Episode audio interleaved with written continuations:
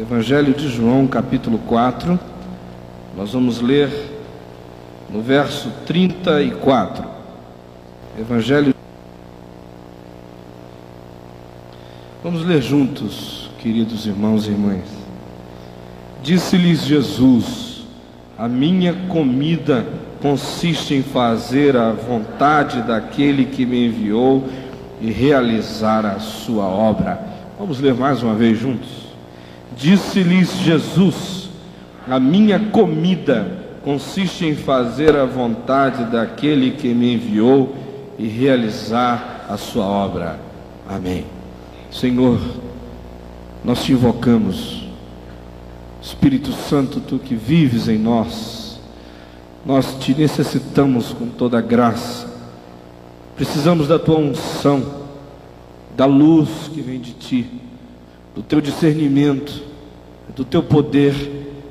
Pedimos que tu fales nesta manhã, que aquilo que for palavra minha, os irmãos esqueçam, aquilo que for palavra vinda de ti, por favor, dá que bata com poder tão forte no coração de cada um de nós, que esmiúce mesmo a interioridade mais enrijecida. Nós pedimos que seja assim em teu nome, Jesus. Amém.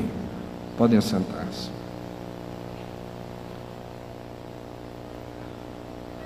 A agenda de Jesus era a vontade de Deus. Ele diz: A minha comida consiste, meu alimento, minha existência, a minha subsistência, o meu ser, meu existir, meu sobreviver na história, tem uma conexão profundíssima, inquebrável com a realização da vontade de Deus. Eu sou para fazer, e eu, à medida em que faço, alimento o meu próprio ser. Como eu lhes disse ontem, nós estivemos falando sobre a crise do ser. Hoje pela manhã eu gostaria de falar sobre a crise do fazer, que tem a ver com missão. Isso porque todos nós vivemos num mundo ativíssimo e pleno das oportunidades as mais variadas. Vocês não podem imaginar como uma pessoa como eu sofre vivendo num mundo como este. Às vezes eu gostaria de ser 10, 15, 20, 1 milhão, 100. Coração vive cheio de coisas. A mente tem um, um comichão tremendo. O pessoal lá na Vinde, fica apavorado em algumas das reuniões. Eu chego e digo: Ó, oh, gente, eu estou com umas coisas no coração. Eles dizem: pelo amor de Deus, vira a boca para lá, senão a gente morre de correr atrás dessas coisas, porque as oportunidades são tão tremendas, os desafios são tão grandes, as portas abertas são inúmeras, e se você quer viver com intensidade, se você quer que a agenda da sua existência seja uma coisa plena de significação, esse desejo de existir com significado pode também se transformar em alguma coisa que trabalha contra a sua própria vida, na medida em que sobrecarrega a sua agenda de coisas que talvez não estejam na agenda de Deus para o projeto da sua existência. E você, numa intenção enorme de fazer algo que seja útil acaba caindo num ativismo tremendo que rouba de você o cerne, o coração, o propósito da sua própria missão como um ser humano na história. O problema da igreja evangélica no Brasil não é de maneira alguma relacionado ao fazer. Nós fazemos muito no Brasil. Eu diria que talvez a igreja evangélica brasileira seja uma das igrejas que mais faz no mundo. À medida em que eu vou viajando pelo mundo afora, conhecendo as igrejas, descobrindo os projetos missionários, as coisas que são feitas por aí, eu vou ficando perplexo diante da vitalidade, da energia, da criatividade, da proliferação de coisas que são feitas no Brasil, de como há uma rede, uma teia enorme na igreja, abraçando coisas as mais distintas, as mais diversas. Portanto, o problema não está relacionado a ter iniciativa para fazer coisas. O problema é realmente relacionado ao que se faz. A grande pergunta é se o que se faz não se está fazendo numa perspectiva de multiplicação de esforços que drenam energias essenciais que, se canalizadas numa mesma direção, produziriam impactos muito mais profundos. A questão é se o que se faz realmente está na agenda do reino, na prioridade do reino. A questão é se o que se faz tem o conteúdo da carga missiológica mais profunda que brota do coração da palavra de Deus. A questão é que a gente não pode confundir missão com comichão. E às vezes a sensação que me dá é que ao invés de estar fazendo missão, estamos todos nós envolvidos num grande comichão. Costa para cá, costa para lá, age para aqui, age para lá. Às vezes, para resolver um único problema, há cinco, seis siglas, seja seis, contas bancárias, escritóriozinhos abertos para falir, tudo isso numa ansiedade fazedora absolutamente emburrecida, que não leva em consideração nem a agenda da palavra de Deus e nem a inteligência de fazer junto.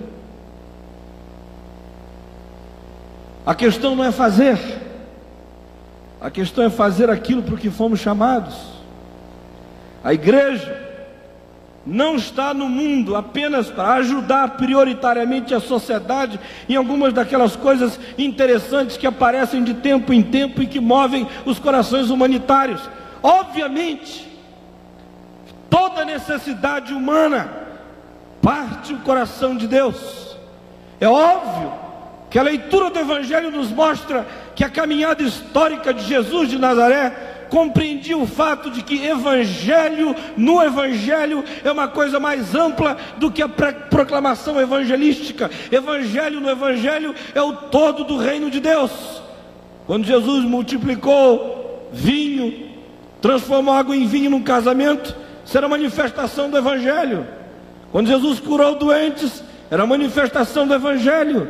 Quando Jesus perdoou pecadores, era manifestação do Evangelho. Quando Jesus expulsou demônios, era manifestação do Evangelho. Quando Jesus saciou a fome dos famintos, multiplicando pães, era manifestação do Evangelho. Quando Jesus ressuscitou mortos, era manifestação do Evangelho. Quando Jesus confrontou religiosos hipócritas, era manifestação do Evangelho. Quando Jesus denunciou sistemas injustos, era manifestação do Evangelho. Quando Jesus morreu na cruz, era a suprema manifestação manifestação do Evangelho da salvação. Quando Jesus ressuscitou da morte, a boa nova do Evangelho bradou ecos profundos até os porões do inferno, dizendo para todos sempre que a vitória de Deus está garantida na história. O Evangelho, portanto, tem essa amplidão toda, e eu e você, e a Igreja de Jesus, somos convidados a encarnar, a viver, a suar, a nos impregnarmos, a invadirmos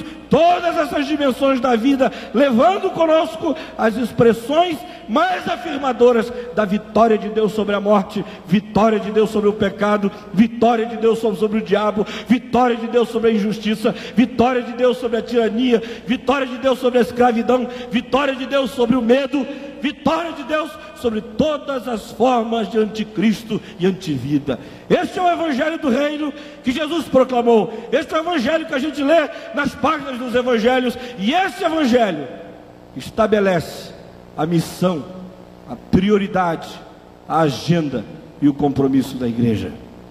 Eu e você não podemos jamais nos esquecer de que Jesus diz em João 17, 18 e 19 o seguinte: Assim como o Pai, assim como tu, ó Pai, me enviaste ao mundo, também eu os envio ao mundo. Modelo da presença missionária da igreja no mundo é o modelo da presença histórica de Jesus Cristo na história. Eu e você não somos chamados a fazer nada mais, nada menos do que aquilo que Jesus viveu no projeto da história. Obviamente que eu e você não salvamos, nós apontamos para a cruz, nós proclamamos a mensagem da salvação na cruz. Quanto ao resto, Jesus disse: me vivam, me sigam, me reproduzam, me encarnem, me manifestem em todas as culturas e segmentos da sociedade, manifestem meu poder de curar, manifestem minha graciosidade perdoadora, manifestem os meus abraços aconchegantes, manifestem minha profecia que denuncia tirania, manifestem a boa nova que levanta o cansado, manifestem o poder do Evangelho que liberta os oprimidos. Vivam isto, Pai. Assim como tu me enviaste ao mundo, também eu os envio ao mundo. Eu desejo que eles não sejam nada mais, nada menos do que a reprodução do meu projeto histórico. Olhar para os evangelhos é entender o fazer da igreja. O problema é que ultimamente nosso fazer está cada vez mais distanciado da agenda do evangelho.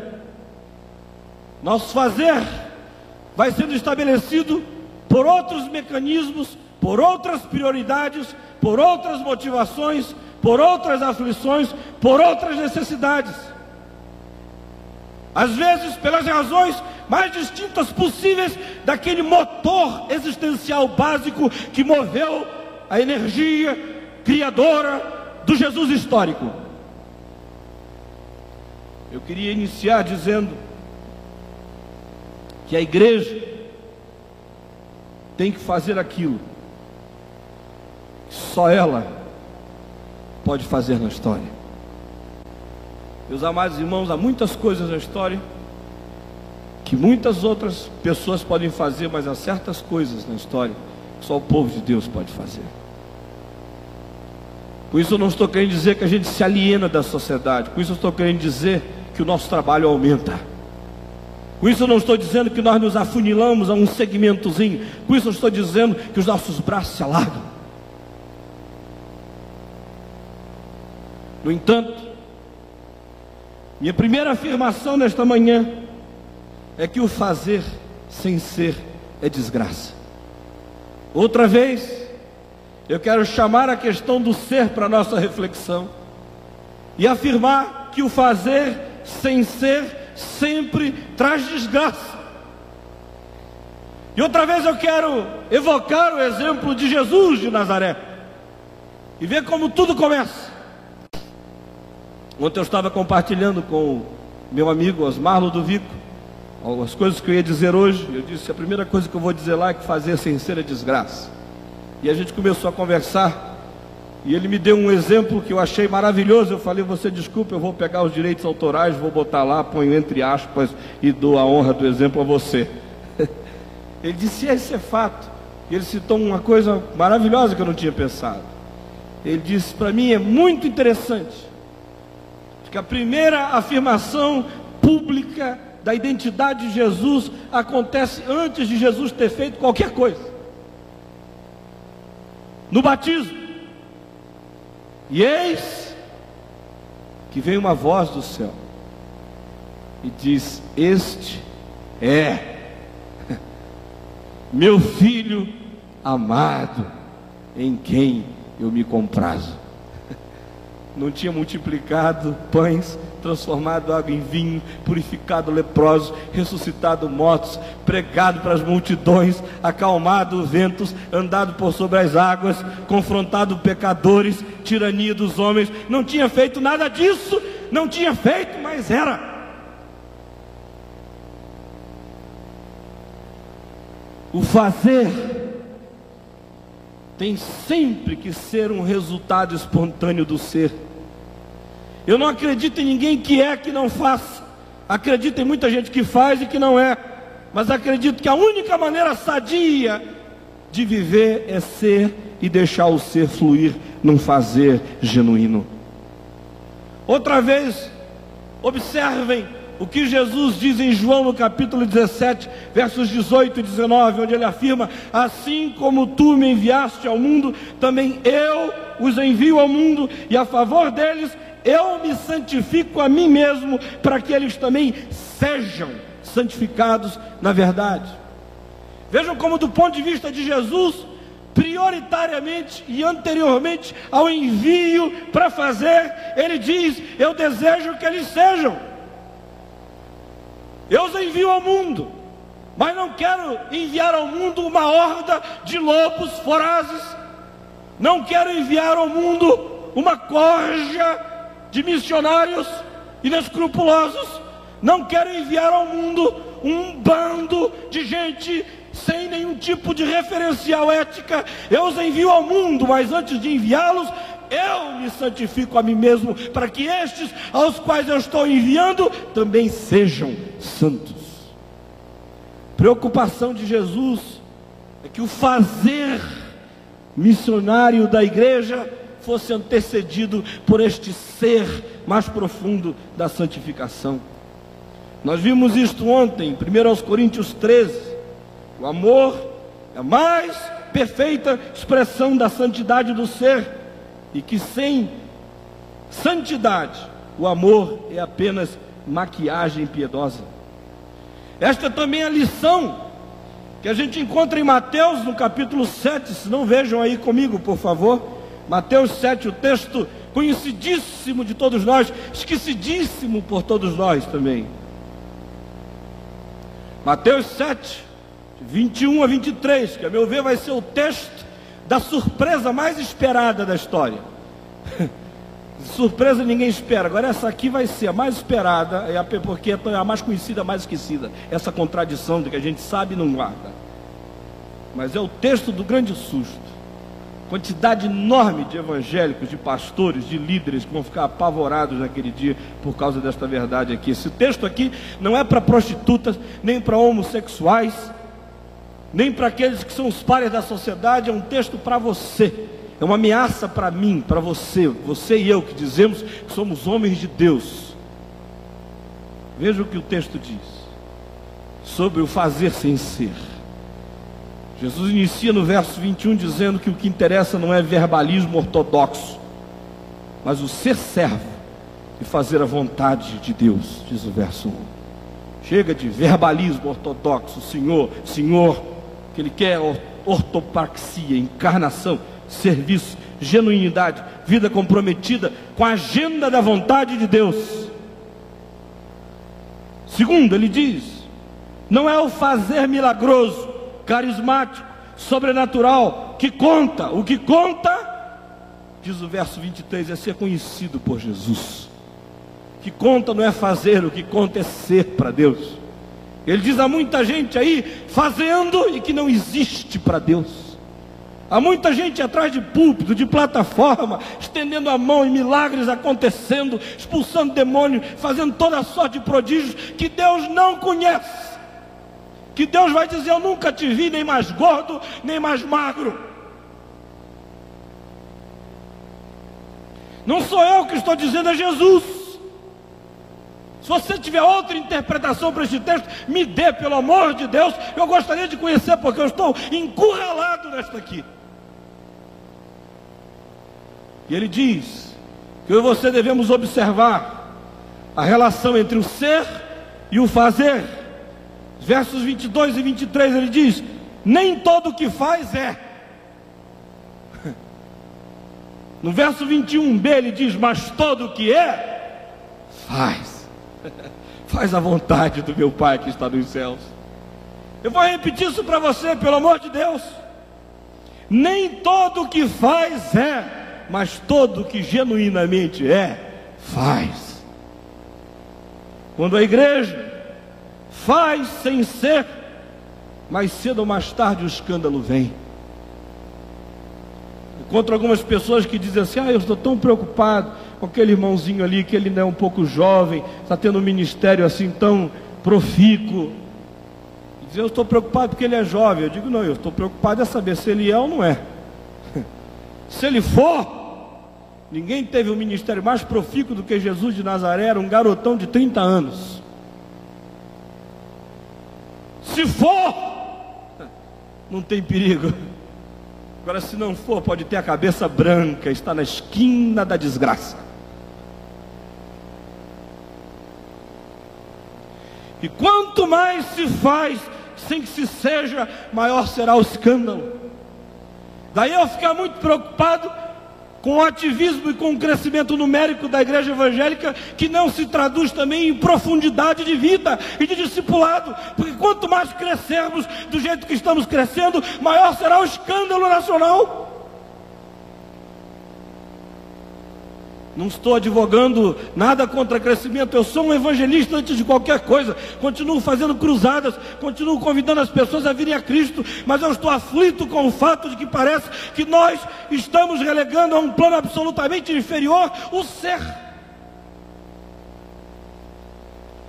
Jesus diz: acautelai-vos dos falsos profetas, que se vos apresentam disfarçados em ovelhas. É outra vez a questão do lobo, disfarçados em ovelhas.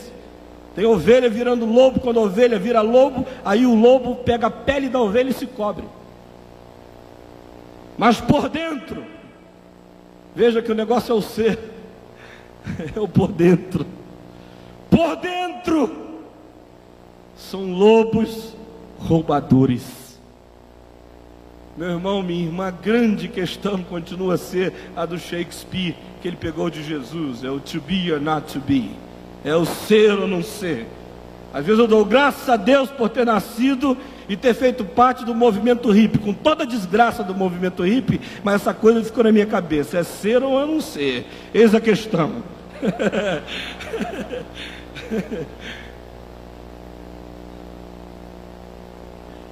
Jesus disse se conhece o que se tem por dentro pelo fruto. É o que ele afirma aqui em Mateus, capítulo 7, verso 16 ao verso 18. Texto também por nós conhecidíssimo esquecidíssimo. Assim, pelos frutos os conhecereis. Colhem-se porventuras uvas de espinheiros ou figos de abrolhos? Pelo contexto, o fruto não é operar milagre, não é curar enfermo, não é expulsar demônio, isso tudo Jesus não chama fruto. O fruto que Jesus chama é moral, é fazer a vontade do Pai, é não viver dominado pela iniquidade.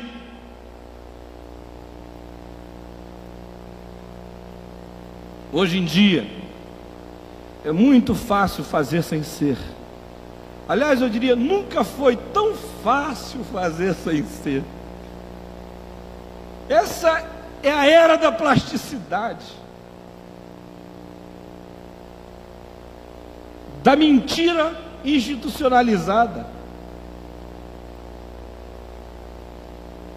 Porque esta é a era onde a tecnologia nos dá toda a possibilidade de fazer sem ser. Nós temos a mídia. Você pode simplesmente dizer: Eu vou fabricar um evangelista. Sabia que você fabrica o evangelho não dura por muito tempo. Cinco anos. Se o for bom de lobismo, dura dez, aí pau, cai. Mas é fácil, contrata aí uma firma de relações públicas, produz o sujeito, faz assim, ó. Investe alguns milhões, pá, pá, pá, promove, divulga bota um pouco de purpurina para o rosto dele brilhar, não tem unção, mas brilha. Também nós temos os eventos que promovem pessoas. Um evento como esse. Sei de muitos de vocês gostariam que eu convidasse para vir pregar aqui. Já ia estourar meu ministério no país inteiro.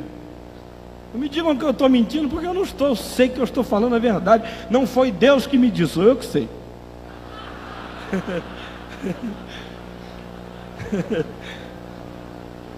eu é que sei. E sabe por que eu não convido? Justamente porque todo aquele que quer estar aqui em cima não deve estar. Ou Deus te traz aqui, ou não sou eu que vou te guindar aqui. Ninguém me trouxe aqui, eu estou aqui porque Deus de alguma forma me trouxe. Ou então, nós temos os empresários de promoção evangélica. É, tem certos irmãos cuja a vida é produzir outros. Eles ganham assim nas barbadas, né? Se é um cantor, ele produz, ele pega dinheiro dos direitos autorais, O evangelista, ele diz: Olha, eu te produzo 10%, fica para mim. Tem muito negócio no nosso meio, muito, muita cameloagem. Nesses dias, mais do que nunca na história.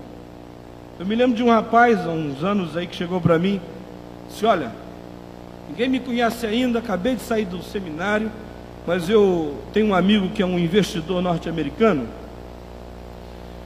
que me disse que eu não preciso esperar tanto tempo para acontecer. Ele vai logo me produzir, mandou contratar uma firma de relações públicas para eu estourar no ano que vem como evangelista no Brasil. Ele estourou realmente. Ele chegou para mim e perguntou: O que, é que você acha? E começou a chover assim, do lado de fora, na sala onde nós estávamos. Eu falei: Você já ouviu, já viu algum outdoor da chuva? Dizendo, preste atenção na chuva. Aí ele falou: Não. Já viu outdoor de ressaca? Na praia? Onda. Não. não. Você já viu outdoor do nascer, do pôr do sol? Falou, não. Falei, por quê? Ele disse, porque não precisa, a chuva está caindo, ressaca está estourando e o sol está vindo, todo mundo vê. Falei, então, meu amigo, vá chover primeiro, pelo amor de Deus. Vá chover. Vá ser seja que não há forças deste mundo que vão reprimir o ser.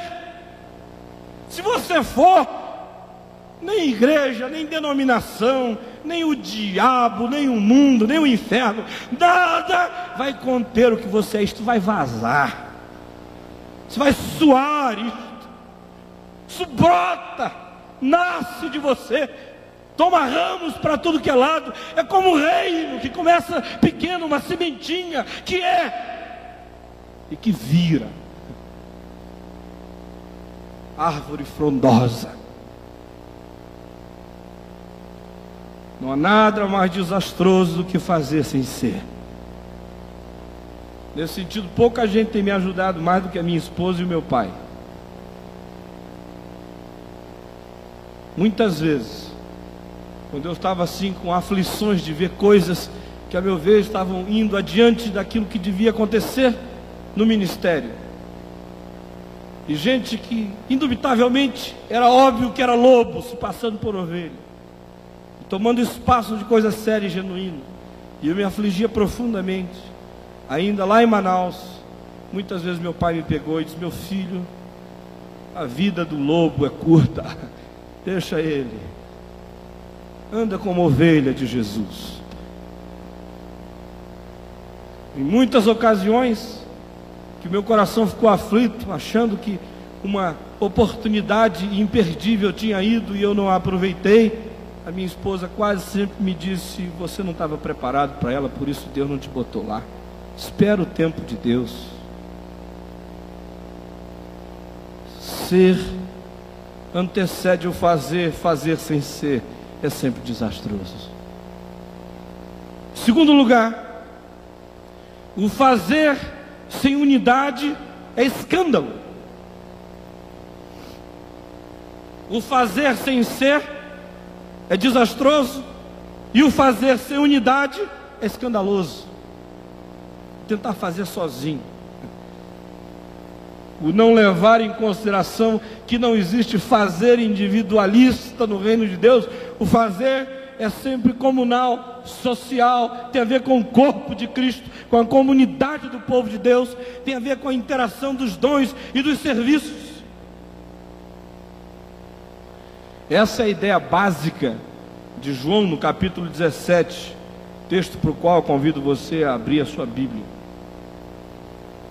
João 17 associa sempre o fazer da missão com a necessidade da vivência da unidade visível do povo de Deus. Tentar fazer missão sem unidade é absolutamente escandaloso, preste atenção nisso, querido. A unidade a qual Jesus se refere não é estrutural, mas também não é apenas metafísica.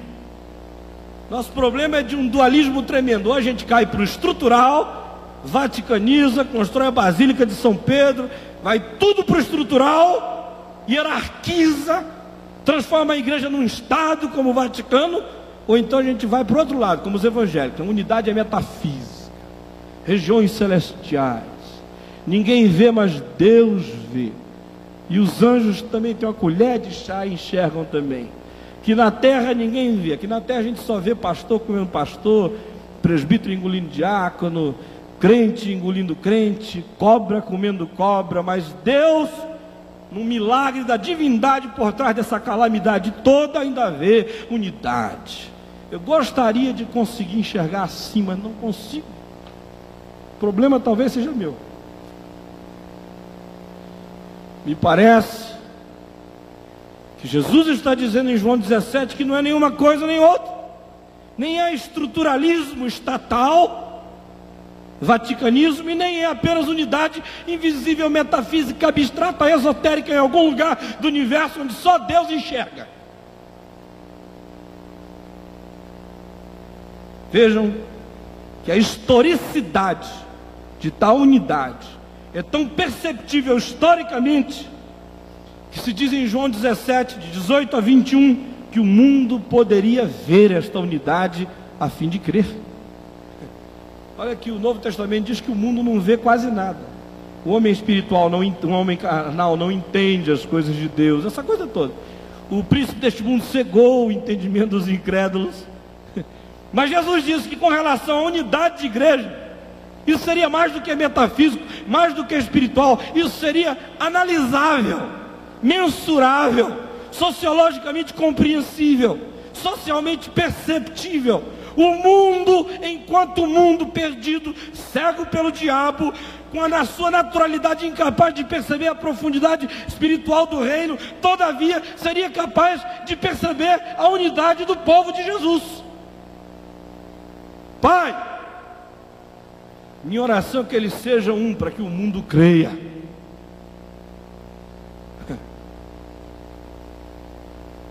Fazer sem unidade é escândalo pelas seguintes razões.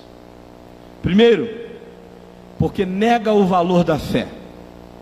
Vejam aí nos versos 20 e 21, como Jesus diz: Eu rogo não somente por esses, mas pelos que vierem a crer em mim, a fim de que sejam um na mente de Jesus, essa fé que ele estava introduzindo no coração dos discípulos, teria que ter como resultado a produção da unidade. Daí a gente julgar. Hoje, se você diz o comunismo não tem valor nenhum, porque as sociedades que ele produziu foram iníquas, malignas, tiranas e tudo, tudo mais, ou o que quer que você queira dizer, aplique o mesmo princípio na igreja. O mundo aplica. O mundo diz a fé em Jesus não é relevante porque a igreja que essa fé produziu é uma coisa mesquinha, pequena, feia. A fé é negada quando nas nossas idiosincrasias na nossa pequenez, no nosso fechamento em nós mesmos, no nosso egoísmo, na nossa intransigência, no nosso doutrinarismo divisionista, quando a gente quebra os irmãos, se afasta dos irmãos, a gente pode dizer que está fazendo isso até em nome da fé, mas Jesus de alguma forma diz que nós estamos negando a fé mais essencial. Ele diz: Pai, eu oro por esses que vão crer, para que sejam um. Eu quero que a fé que eles vão viver desemboque em unidade. Segundo lugar, essa unidade é escândalo, porque ela nega o poder da obra de Jesus. Verso 19, diz que Jesus, que eles sejam santificados na unidade para que sejam um. Ou seja, Jesus diz: Eu me santifico a mim mesmo para que eles sejam santos, e em sendo santos, eles vão viver, fazer, produzir a unidade. Se não produzem a unidade é porque não são santos. Se não são santos é porque a minha obra de santificação não foi eficaz o suficiente para santificá-los e em santificando-os ajudarem-nos a viver acima da mesquinhez imediata da natureza humana corrompida. Nega a obra de Jesus. Terceiro lugar, essa falta de unidade nega o ser do Deus triuno, um em três. Unidade é o resultado natural da compreensão da natureza do ser de Deus. Quem aceita um em três, não tem problema pra, de ser um com os diferentes. Claro. Se eu aceito um em três, eu não tenho nenhum problema de ser um com o meu irmão que é outro. E que é um comigo. A desunidade evangélica tem mais a ver com a nossa pré-compreensão politeísta, pagã do mundo, do que com a compreensão cristã do mundo. Nossas divisões parecem mais com as dos deuses do Olimpos do que com o Deus da cruz, que disse: Quando eu for levantado da terra, atrairei todos a mim mesmo. Lá no Olimpo, sim, você tem o Deus da guerra. Né? Aqui a gente tem as denominações da guerra também, não é? Não andou direito, pau canta na cabeça do pessoal. As denominações da sabedoria, que cultuam Ateneia,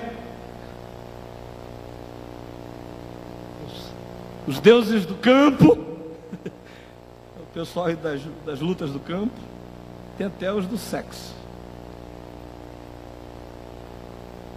Nossa atitude para com a vida parece mais com os crentes do panteão greco-romano do que com gente que compreende a natureza essencial de Deus. Que se eu creio em três e um, eu aceito ser um com os diferentes de mim. Quarto lugar, nega a dialética aperfeiçoadora do processo de vida social. Jesus diz no verso 23: Pai, quero que eles sejam um, para que eles sejam aperfeiçoados na unidade. Gente, nós só crescemos nas contradições, na dialética da vida social da fé. Aqueles que só se encontram com os iguais não crescem. Por isso que eu não gosto de participar de encontro de iguais. O negócio ficou assim, todo mundo pensa do mesmo jeito, diz amém na mesma hora, grita aleluia do mesmo jeito, aplaude na mesma hora, reza pela mesma cartilha, crê na mesma teologia. Já não gosto de estar muito aí. Porque não me desafia. É por isso que eu não leio muitos livros conservadores, porque eu creio em tudo que os conservadores creem. Tudinho. Digo aleluia para tudo. Creio. Então, já creio, já sei. Vou ficar lendo só para saber de novo, saber de novo, saber de novo. Já sei. Creio, creio, creio, me deixa em paz. eu frequentemente leio aqueles do, com os quais eu não concordo. Que aí o sujeito me incomoda. Eu digo, eu tenho que responder isso aqui. Deixa eu abrir a Bíblia. O que, que a Bíblia diz sobre isso? É diz ou não diz? Eu cresço. Jesus disse que para crescer como comunidade, para ser aperfeiçoado, tinha que ser dentro da dialética da vida processual comunitária para que eles sejam aperfeiçoados na unidade, eles têm que ser expostos à diversidade da comunhão da fé. Por isso que um encontro como esse propicia crescimento. De vez em quando a gente encontra uns acontecimentos absolutamente estranhos. Um luterano com a mão imposta sobre a cabeça de um pastor da Assembleia de Deus. né? Já imaginaram isso? um pastor da Assembleia de Deus fazendo aconselhamento psicológico para o irmão presbiteriano que está em crise.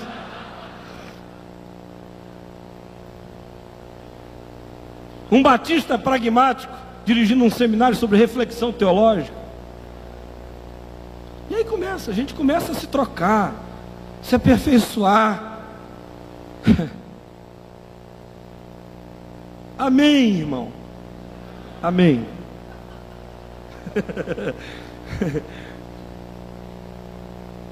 então vejam só, Pai, que eles sejam diferentes para poderem viver em unidade.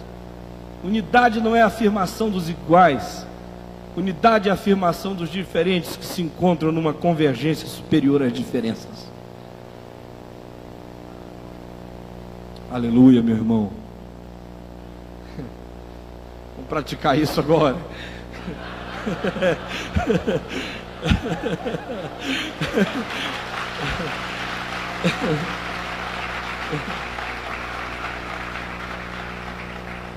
Fazer sem unidade é escândalo, porque nega o amor de Deus pelos homens. Verso 23 nos fala a respeito disso. Se os amados de Deus não se amam, é porque nunca conheceram o amor de Deus. E se dizem conhecer a Deus e não se amam, é porque o Deus que conhecem não é amor. Vejam só como o verso 23 é forte eu neles, tu em mim, a fim de que sejam aperfeiçoados na unidade, para que o mundo conheça que tu me enviaste e os amaste, como também amaste a mim. Pode gritar o amor de Deus no mundo, mas se o mundo não nos vir amando uns aos outros, esse amor de Deus é verborréia inconsequente.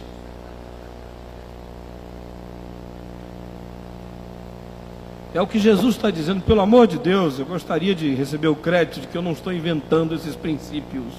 Está escrito aqui, acho que qualquer denominação, qualquer teólogo, da direita para a esquerda, do centro para baixo, se lê, não vai ver nada diferente disso. O problema é viver isso, mas está aqui. Missão sem unidade nega o amor de Deus. E se os amados de Deus não se amam, é porque nunca conheceram o amor de Deus e se dizem conhecer a Deus e não se amam, é porque o Deus que conhece não é amor. Sexto lugar, o fazer sem unidade é escândalo, porque nega a prioridade da missão evangelizadora da igreja. Nega. Veja o verso 21, como é que nos diz? A fim de que todos sejam um, como és tu, ó Pai, em mim e eu em ti, também sejam eles em nós, para que o mundo creia na missão salvadora que tu me deste.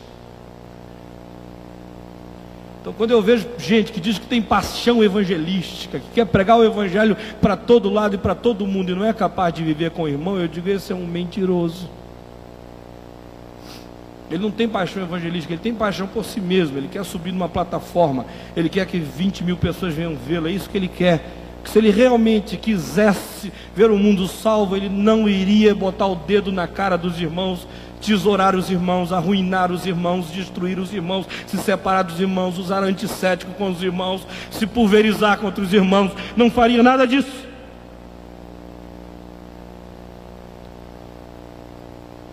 Preste atenção nisso. Eu fico profundamente chocado quando eu percebo que parece que uma verdade dessa natureza não é de modo algum compreendida por nós. Nossa falta de unidade desmente o nosso fazer missionário. Vou repetir isso, leve isso para casa. Nossa falta de unidade desmente o nosso fazer missionário. Por último, em sétimo lugar, Fazer sem unidade é escândalo porque nega o espírito da glória. Veja no verso 22 o que Jesus diz: Eu lhes tenho transmitido a glória que me tens dado, para que sejam um, como nós o somos. Quando a igreja não vive em unidade, não consegue conviver com as diferenças, administrar a diversidade, se quebra, se esfacela, ela está negando o espírito da glória que tem seu apogeu na cruz. Quando Jesus diz eu lhes dei a glória, ele não estava falando de um prédio lá em Roma. Não estava falando da catedral de cristal. Não estava falando de nenhuma das glórias humanas possíveis, concebíveis e imagináveis. Estava falando do espírito da cruz. Onde a glória de Deus, de acordo com Paulo, tem seu ápice e aonde ele manda todo discípulo se gloriar na cruz. nos sofrimentos, porque quando sofres pelo Evangelho, sobre vós, diz Pedro, repousa o Espírito da glória.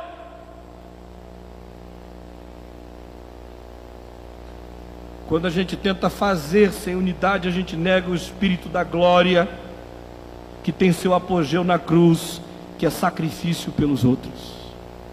Para viver unidade, você tem que ter a disposição sacrificial de engolir todos os santos sapos e os heréticos também, tudo. Não estou dizendo que a gente perde o referencial, perde o caráter, perde a identidade, perde a doutrina, não é nada disso. O que eu estou dizendo é que a gente descobre que qualquer divisão só se justifica se for por um assunto que seja teologicamente superior à prioridade da unidade. Agora, a maioria das nossas divisões são por assuntos inferiores em prioridade à doutrina e à importância da unidade do ponto de vista de Deus. Por que, que a gente divide? Um batiza com um chuveirinho, outro batiza dando um caldo, o outro respinga, gota. Ah, um administra com um monte de homem que ele chama de presbítero, outro com um monte de homem que ele chama de diácono. Um administra com a escola dominical de tarde, outra de manhã. Um fica abençoado e cai no chão, outro fica abençoado e fica em pé.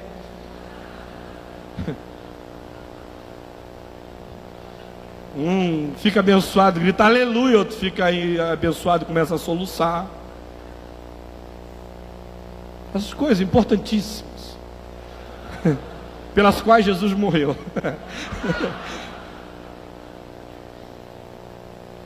fantásticas, dignas da gente viver e morrer por elas. Se eu cresce assim, eu me suicidava, pode ter certeza.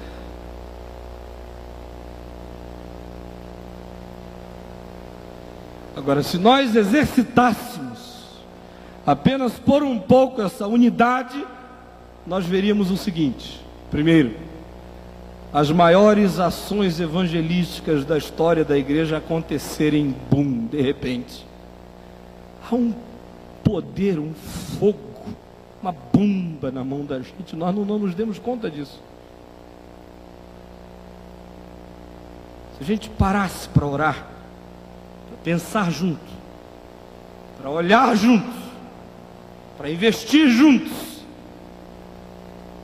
nós íamos ver o potencial explosivo que Deus tem colocado nas nossas mãos, se nós formos uma comunidade que consegue sentar em unidade, para se levantar em unidade. Segundo, veríamos as maiores obras de misericórdia já feitas.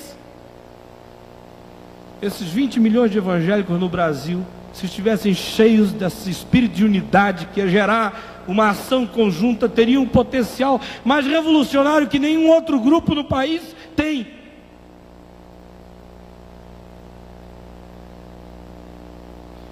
Ah, meu filho mais velho está nos Estados Unidos agora com uma menina da nossa igreja, cujo tio está até aqui, pastor presbiteriano lá da cidade de Niterói. Ela está com leucemia, descobriram leucemia a igreja se mobilizou, o colégio dela se mobilizou, a Vinde se mobilizou. Muitos de vocês receberam uma carta minha agora, uma, uma ou duas semanas atrás, pedindo para depositarem um dinheiro numa conta para ajudar a família a ir para lá. Houve unidade. Houve unidade quanto ao fato de que a Luciana estava com leucemia, estava morrendo, e que nos Estados Unidos havia tratamento e que a família precisava de recursos para ir para lá e a quantia era de alguns milhares de dólares. Houve unidade. Sabe o que aconteceu porque houve unidade? Em um mês se levantou 20 milhões de cruzeiros. Em um mês.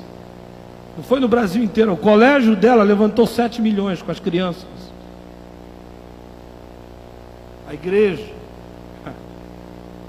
Houve unidade. Houve unidade em torno de misericórdia pela Luciana, se houvesse unidade em torno da cruz de Jesus, vocês iam ver o que ia acontecer nesse país.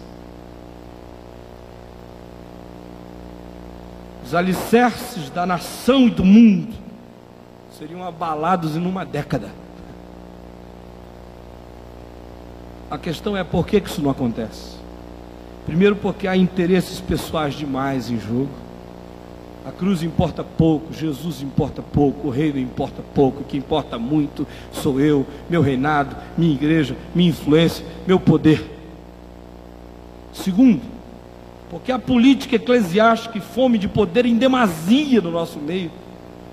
Terceiro, porque há doutrinarismo meticuloso demais da cabeça da maioria de nós. Quarto, porque há a eticidade em extremo na prática de muitos de nós, que somos especialistas em magoar os outros, fazendo pesca em aquário a mais descarada possível. Quinto, porque o lema de muitos de nós é: alegrai-vos pelos que choram e chorai pelos que se alegram. Não estou sendo duro, olha, eu conheço o que eu estou dizendo. Eu já vi pessoas sorrindo assim no canto quando descobriram que eu tinha pisado na bola numa coisinha assim. É, contratei uma pessoa, não deu certo. Ou, ah, tentei começar um ministério que não foi para frente, voltou. O sujeito está ali assim, sabe? Aleluia, aleluia. Não é mesquinharia, eu estou dizendo, gente. Será que sou eu o único que vê isso? Eu vejo isso toda hora por aí afora. Seu irmãozinho caiu ali, era um pastor, bom, abençoado. Só chega para você, bate no seu ombro, que pino, fulano, hein? Fulano, hein? Quase assim.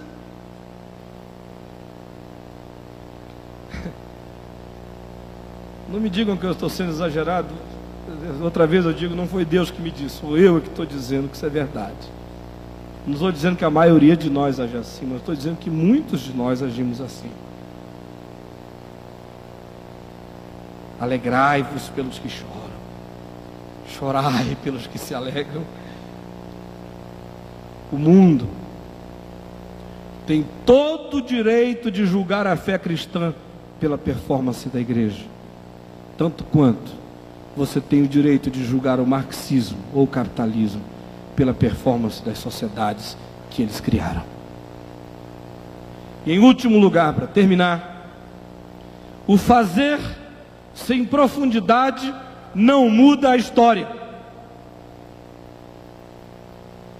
O fazer sem ser é perigoso, escandaloso, fazer sem unidade é escandaloso, fazer sem profundidade não muda a história. No Brasil, a obra da igreja é extremamente rasa. Temos feito muito, porém de modo raso e pouco consistente.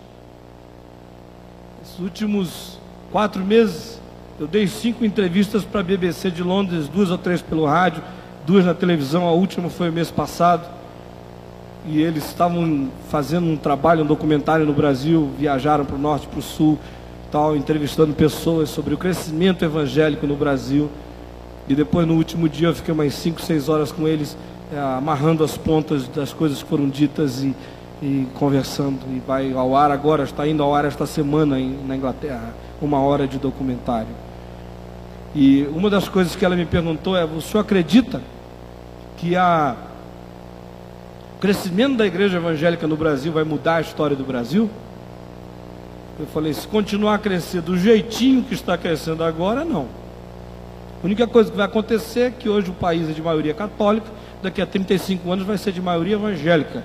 Mas os meninos barrigudos vão continuar na rua, a miséria vai continuar a mesma, a prostituição vai continuar a mesma, as famílias vão continuar miseráveis, os homens de negócio vão continuar corruptos, os políticos vão continuar injustos, vai continuar tudo igual. A menos que esse crescimento, que esse fazer, se encha subitamente de profundidade. Se o reino penetrar nisto, se continuar a ser como está, não há muita diferença entre os salvos de dentro da igreja e dos perdidos de fora da igreja. Não há muita diferença entre empresas de cristãos e empresas de pagãos.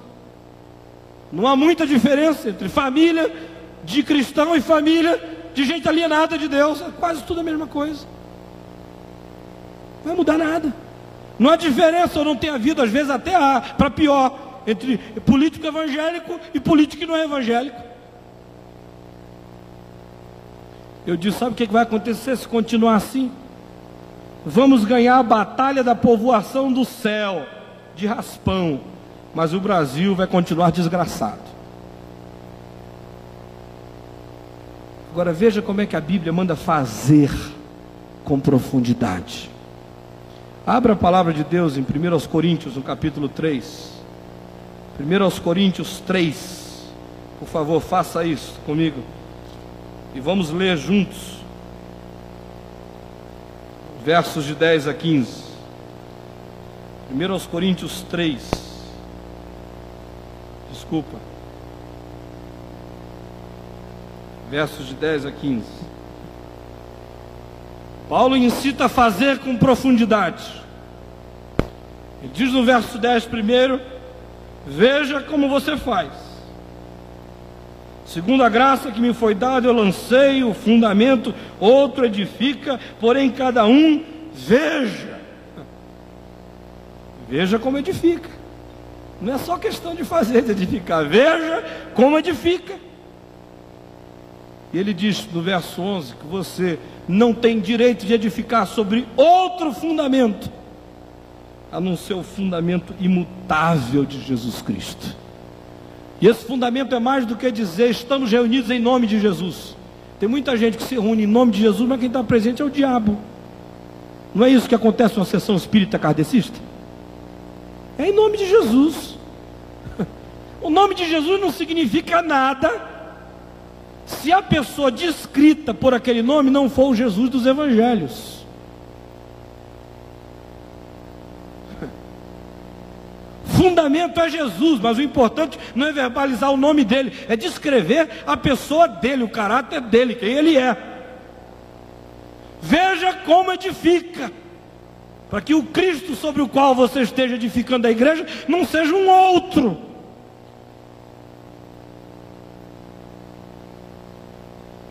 E ainda Paulo diz: Veja como edifica. E afirma nos versos 12 e 13: Edifique sobre sólido material. Faça isso sobre palafita, palha, caniço. Faça isso sobre material imperecível, consistente. Ele diz que a evangelização tem que andar junta com um trabalho de aprofundação de discipulado que desça as entranhas da vida do ser dos cristãos. Eu não devo parar o crescimento numérico por causa das minhas dificuldades de acompanhar a nível de qualidade. Mas eu não devo me dedicar só a esse crescimento numérico se eu não investir reino nas pessoas, porque o caso contrário que nós vamos ter é apenas uma legião de gente salva pelo fogo. Se salvos pelo fogo. Pelo fogo está uma benção ainda. O problema é que quando às vezes não dá para passar pelo fogo, o irmãozinho fica ali, um, dois, três, e já não passou. Ou ainda vejo em Colossenses, capítulo 1, em que Paulo diz sobre edificar, sobre fazer com profundidade.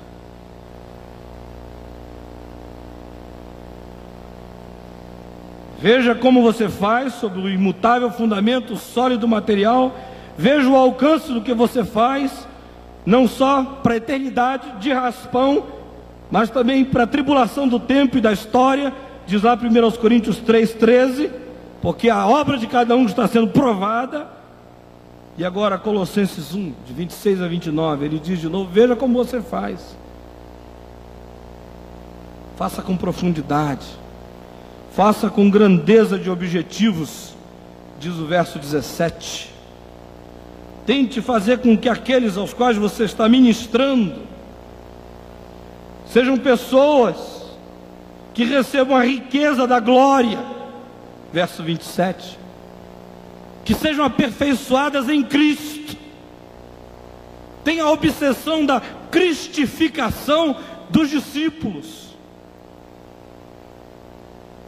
E ainda ele diz: Não só faça com grandeza de objetivos, faça com profundidade, diz ele no verso 28, advertindo, ensinando em toda sabedoria. Não só em cinco leis espirituais para salvar o indivíduo e deixá-lo ali infernalmente salvo para o resto da vida. Ensine em toda sabedoria. E terceiro, ele diz: faça com esforço, eficiência e eficácia. É o que ele afirma de maneira tremenda. No verso 29, capítulo 1. Gosto do que diz aí, por isso é que eu também me afadigo, esforço, o mais possível, segundo a eficácia que opera eficientemente em mim. São três palavras bastante empresariais essas aqui, da moda hoje em dia, não é? Esforço, eficiência, eficácia. Só agora que os, os modernos administradores de empresas descobriram a diferença entre esforço, eficiência e eficácia. Paulo já trabalha isso há muito tempo. Se esforça, mas não é um esforço burro, é inteligente, eficiente, mas não é só inteligente, ele é operoso e prático, ele alcança resultados, ele é eficaz. A prova de que estamos fazendo muito, porém sem eficiência, eficácia, sem profundidade, se evidencia no seguinte: primeiro, a igreja é levada por ventos de doutrina a cada cinco anos. Agora, por exemplo, tem uma outra moda, chegando aí de novo. O pessoal não aprende, nós somos uns eternos adventistas. É? Uma das coisas mais inerentes dos evangélicos é uma tendência inexorável para o adventismo. Cada 20 anos tem, aparece outro profeta, marca a volta de Jesus, essa coisa todinha e todo mundo embarca.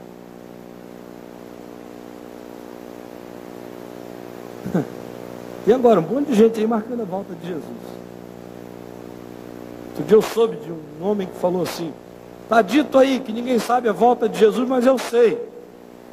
Porque o profeta, Deus disse, a profeta no Velho Testamento, afinal farei qualquer coisa sem antes revelar aos meus profetas.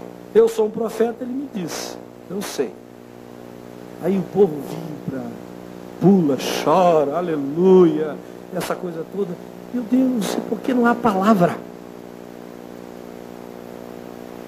Jesus disse, eu não sei. o filho não sabe. Sinceramente, eu prefiro ficar com o filho. A santa ignorância do filho. Eu não sei. Eu não sei. Nem os anjos sabem. Isso é do Pai, é coisa do Pai. Pedro, Tiago, João queriam saber. Senhor, quando? Deus, olha, compete um bocado de coisa a vocês. Agora, quanto a isso, não vos compete. Não é dar conta de vocês. Não vos compete conhecer tempos ou épocas que o Pai reservou para a sua exclusiva autoridade. Ah, em Atos está dito, exclusiva autoridade. Vão pregar o Evangelho, disse Jesus. Mas recebereis poder ao descer sobre vós o Espírito Santo, sereis minhas testemunhas. Vão se ocupar. Essa febre escatológica de quando é que vem, quando é que não vem, é coisa de que não tem o que fazer. Vá pregar o Evangelho. Vá pregar o Evangelho.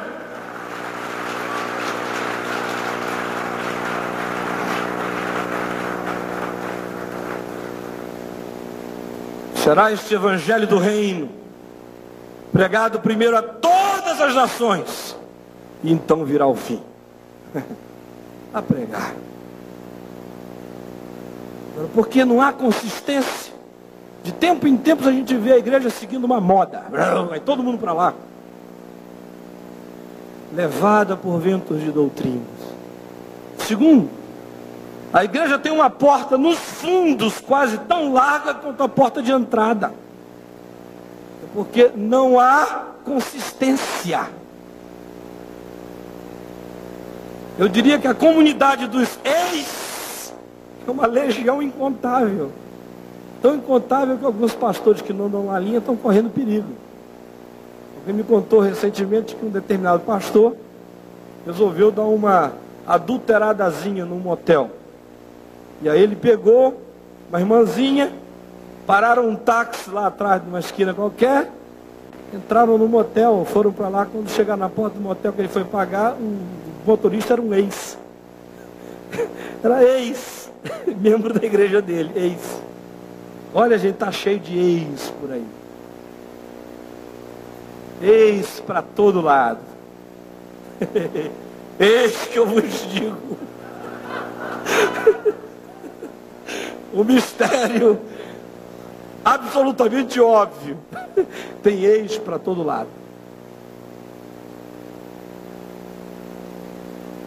Mas é porque falta esforço, eficiência, eficácia, profundidade, ensino, palavra. Terceiro, a igreja tem o potencial de virar o país ao contrário, mas ainda não fez. Nós não precisamos ser maioria para gerar uma revolução do reino de Deus nesse país, com essa quantidade que temos. Se nós fôssemos, vocês iriam ver, iriam ver o que já teria acontecido. Há um tempo atrás, eu fui procurado por um, uma pessoa que dirige uma entidade no Rio de Janeiro, me disse, olha, depois de anos de pesquisa e de avaliação, os técnicos lá do nosso trabalho chegaram à conclusão de que não há nenhum outro grupo no Brasil com maior teia de relacionamentos, templos, bibocas, portas abertas em todo lugar como os evangélicos. Se 10% do potencial das igrejas evangélicas na Baixada Fluminense resolvessem fazer alguma coisa, praticamente acabariam com o problema do menor de rua lá. Você pode imaginar o que é isso?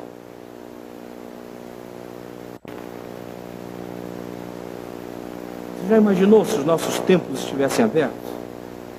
Todo mundo aí com dor de cotovelo da Igreja Universal do Reino de Deus. Eu dou graças a Deus pelo Universal do Reino de Deus. É um tapa assim na cara de todos nós que dizemos que fazemos e não fazemos nada. Eu saio de casa para trabalhar com a minha mulher todo dia às sete horas da manhã, o templo dele está aberto. Não concordo com muita coisa que eles dizem que eles fazem. Acho que há muito crescimento sem profundidade lá. Acho que o fundamento Jesus Cristo é esquálido. Mas eles estão disponíveis. A porta está aberta. A Universal do Reino de Deus é que devia ter esse nome, Igreja de Portas Abertas. Lá está aberto. Você passa de noite, tarde está aberto. E aí fica batista, presbiteriano, metodista, todo mundo com dor de cotovelo, Assembleia de Deus. Tua porta está fechada. Abre a porta, irmão. Abre a porta, irmão.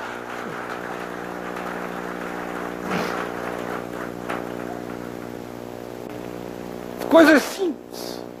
A ONU diz que as áreas mais ociosas do planeta Terra, os templos mais, os espaços mais ociosos do planeta são os templos evangélicos e católicos, menos usados até do que as mesquitas.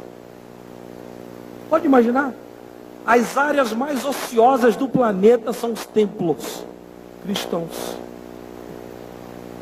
Não precisa fazer muita coisa. Abre uma escolinha ali. A palavra escolinha ficou suspeita entre nós, né? Quase que eu ouvi o pessoal já pensando no professor Raimundo. Não se trata disso. Abre uma escolinha lá. As crianças virem. Começa a ensinar as crianças. Não precisa grandes investimentos, computador, tapete, nada disso não. Suquita, com bolachinha creme cracker e uma professora que sabe um pouquinho mais do que ele, já você já vai ver o resultado fantástico. Abra creche. Você vai ver que confusão que eles vão gerar lá dentro da sua igreja, ainda vai ser extremamente menor do que a desgraça que eles geram do lado de fora. Começa a fazer isso durante a semana. Tente. Adote. A gente podia fazer umas experiências nesse congresso. Não podia? A gente vai, tenta fazer isso tudo, volta ano que vem. E eu estou aqui disponível. Se der tudo errado, pode me quebrar de pancada, não tem problema. Agora, eu duvido que vai dar errado. Tenta fazer isso, em nome de Jesus. Jesus disse: Olha, é copo d'água, começa com um copo d'água, roupinha. Não é isso que ele diz lá? Não precisa começar com aquela grande mudança da estrutura. Se ela vier, aleluia. Assim, enquanto ela não vem, começa alguma coisa. Começa a te dar, toca nas cordas da alma dos outros. Você vai ver a canção que vai brotar de lá. Ações comuns, investimentos comuns, intercessão comum, participação comum, podiam gerar uma revolução nesse país. Quero terminar só lembrando, eu sou o presbiteriano mais wesleyano que eu conheço. Os presbiterianos não me perdoam e os metodistas não me entendem. Os presbiterianos não me perdoam pela minha fixação em Wesley. E os metodistas não me compreendem porque diz um sujeito que é wesleyano desse jeito tinha que virar metodista, mas eu sou presbiteriano. Eu também não tenho problema com teologia sistemática, eu sou um sujeito que penso mais com categorias dialéticas que sistemáticas, eu vivo no meio das contradições sem nenhuma crise existencial.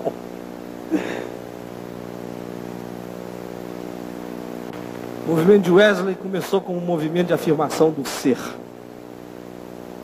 Mesmo antes dele ser, ele já era. Antes de se converter, ele já tinha lá o Clube Santo. Aí se converte. E aí a ênfase no ser cresce ainda mais. Santidade, vida com Deus, radicalidade humana. Aí deflagra-se um processo de unidade. Começam a criar-se sociedades wesleyanas por toda a Inglaterra. Grupos de 12 pessoas que se reuniam para estudar a palavra, orar, confessar seus pecados uns aos outros, encorajarem-se uns aos outros e levantar dinheiro para as obras sociais. Era isso que eles faziam, não tinha nada mais misterioso do que isso. E um processo, uma rede, começou a explodir por todo o país. E aí esse movimento do ser, que gerou unidade, desembocou num movimento de fazer com profundidade. Havia ensino ensino sério da Escritura. E os resultados foram os seguintes: salvação em massa de toda uma geração num país, milhares vindo a Cristo. Segundo, um fenômeno de rolo compressor baseado em células de ação. As sociedades orando, contribuindo, estudando a Bíblia, se aperfeiçoando, se integrando conspirando o reino de Deus. Terceiro, profunda mudança na sociedade. Sindicatos foram penetrados por mentalidades cristãs genuínas. Os primeiros hospitais humanitários da Inglaterra foram construídos por pessoas afetadas pelo ministério de Wesley. Saúde pública iniciou. Cooperativas foram criadas para amenizar a dor dos pobres, da periferia. Política foi pervadida por gente que não estava lá para ser político evangélico, mas para ser evangélico político. Não estava lá para ser despachante da igreja, mas para lutar pelo bem comum da sociedade. E gente que sabia e fazia aquilo por causa do reino. Acabaram com a escravatura produziram a reforma nas penitenciárias inglesas, que eram tão horríveis e infernais como as brasileiras. As crianças foram ajudadas. O comércio foi humanizado com as colônias, com os que eram esmagados e usados pelo poder inglês naquela altura. É desse tipo de avivamento que nós estamos falando aqui. Que começa no ser, que desemboca num fazer profundo. Agora amanhã eu vou dizer, se a gente não entender a crise do poder, nada disso vai acontecer. Deus nos abençoe muito.